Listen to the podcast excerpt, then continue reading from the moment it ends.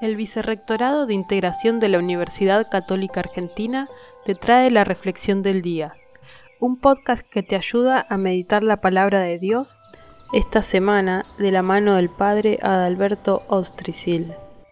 Hoy celebramos con toda la Iglesia la memoria de San Juan de Ávila, un sacerdote llamado apóstol de Andalucía, sur de España, un sacerdote que quiso llegar a estas tierras de América para evangelizar y finalmente terminó realizando su obra de apostolado en, en el sur de España, en Andalucía, trasladándose a Sevilla.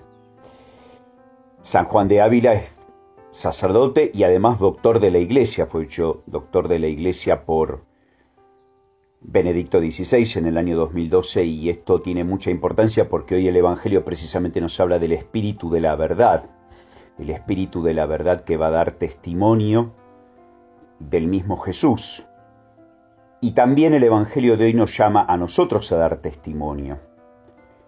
Este San Juan de Ávila fue un gran confesor en su momento, tuvo ese don de la dirección espiritual e influyó entre otros en nada menos que en San Ignacio de Loyola y en Santa Teresa de Ávila. Bueno, pidámosle hoy el don especialmente al Espíritu Santo, preparándonos ya para la fiesta de Pentecostés, el don de consejo a aquellos que más lo necesitan.